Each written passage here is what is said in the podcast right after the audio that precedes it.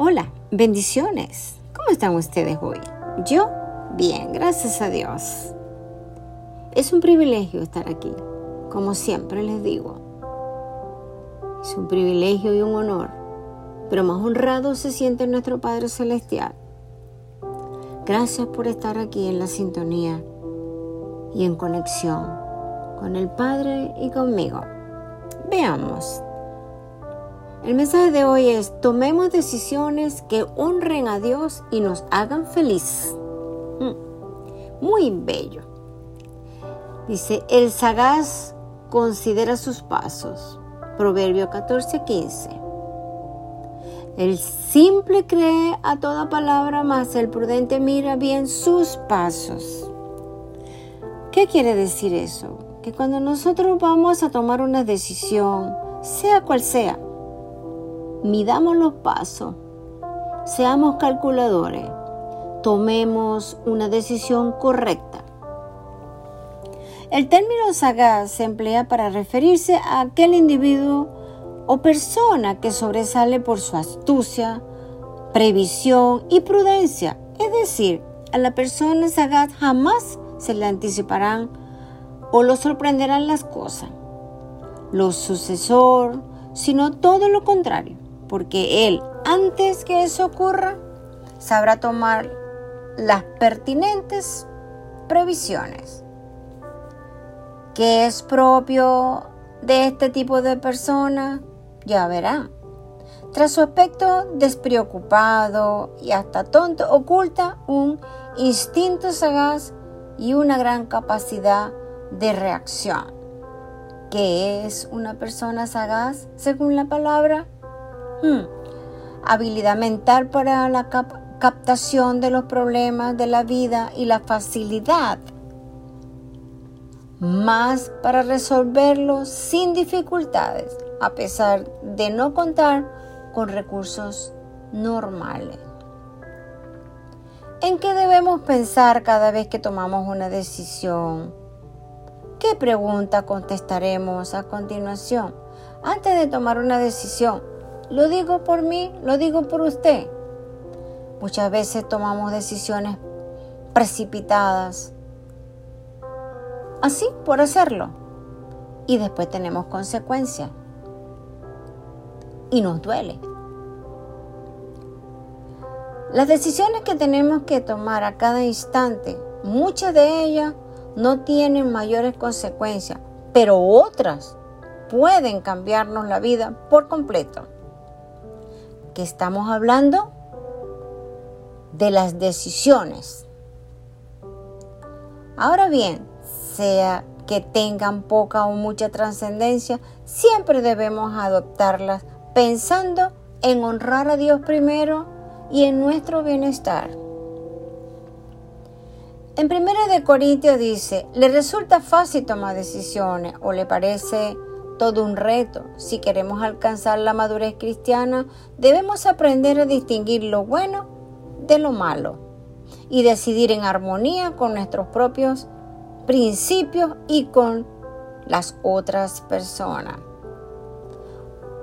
Porque hay que tomar decisiones. Veamos. En el, este es el momento en que debemos escoger entre el bien y el mal porque nuestras acciones traen consecuencias en esta vida y en la eternidad. ¿Qué les parece? Pareciera que si tomamos una decisión a la ligera, nos apresuramos, ¿qué nos espera después? Nos espera sufrimiento, nos espera dolor, tristeza, arrepentimiento, etc. Pero cuando la tomamos con sabiduría en el camino de Dios, pensando nosotros cuando estamos relajados, entonces nos regocijaremos en esa decisión. Dios ha dado el albedrío individual a todos sus hijos en esta dispensación, como lo ha dado a todos sus hijos y sus dispensaciones anteriores. Ese albedrío ha sido siempre un patrimonio del hombre bajo la soberanía y el gobierno de Dios. Lo tuvimos en el más alto cielo antes de que el mundo fuese. Sí, Señor. Y el Señor lo mantuvo y lo defendió allí de la agresión de Lucifer. ¿Se acuerdan el pasaje donde él desafió a Jesús? Lo tentó, pero más pudo la decisión de él con su padre y la autoridad que tenía que tomar una decisión y aceptarlo a él, porque él sabía quién era.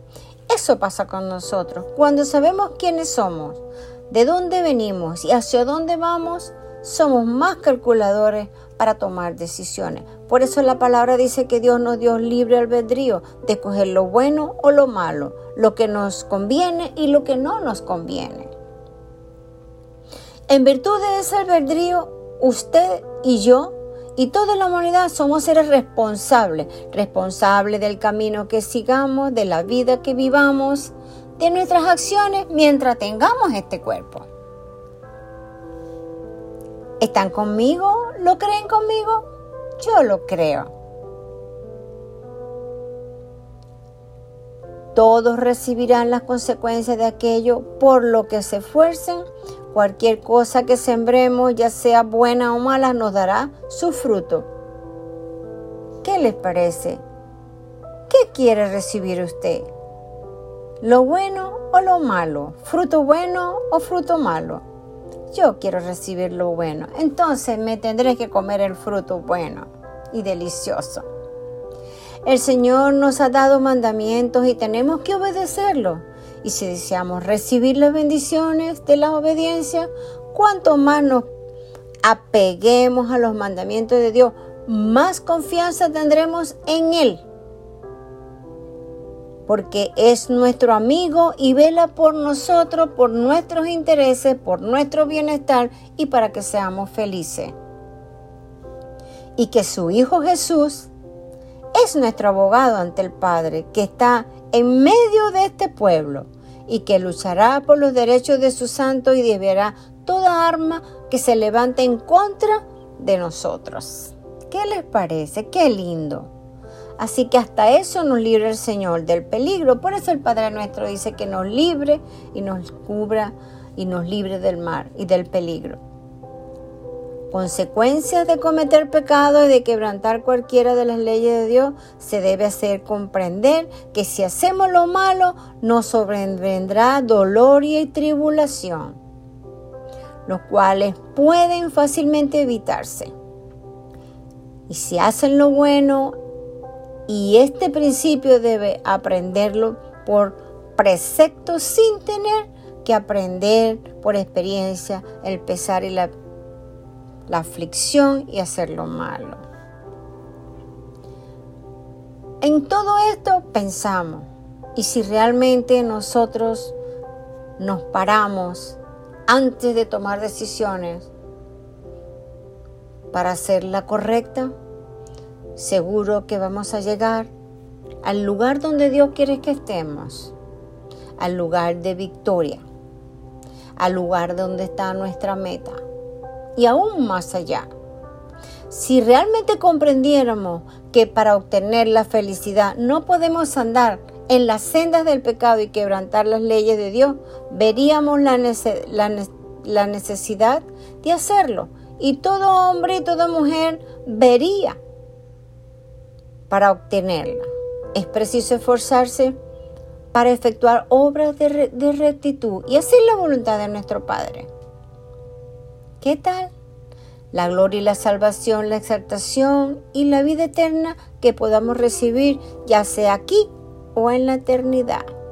Y el Señor nos va a cubrir, nos va a proteger y nos va a guardar. Pero siempre y cuando nosotros tomemos la buena y perfecta decisión para que no podamos caer. Y si caemos, el Señor nos levanta. Pero para eso Él nos prepara, para que nosotros podamos tener tomar una buena decisión. Recibiremos nuestra recompensa eterna de acuerdo con la ley que decidamos obedecer durante nuestro corto tiempo aquí en la tierra. El Dios del cielo que creó esta tierra y puso a sus hijos en ella, les dio una ley por medio del cual pueden ser exaltados y salvos en un reino de gloria. Cualquiera sea la ley que una persona obedezca, es preservada por la ley y recibe la recompensa de Dios. La voluntad de Dios es que todos sus hijos obedezcamos la ley más alta para que recibamos la gloria más alta que Él ha ordenado para todos nosotros. Qué tremendo, qué hermoso es el Señor. El Señor es bueno, el Señor es precioso, nos ama incondicionalmente. Dios pone a nuestro alcance la salvación. Dios pone a nuestro alcance que hagamos las mejores decisiones, que escojamos el camino correcto. En Dios no hay camino incorrecto, todos los caminos son perfectos y derechos, porque así lo dice su palabra. Él nunca quiere que sus hijos se derrumben. Él nunca quiere que sus hijos padezcan, que caigan. Nosotros tenemos libre albedrío. Escojamos el camino, bueno o malo. En este día, ¿cómo está usted? ¿Qué camino ha elegido en la vida?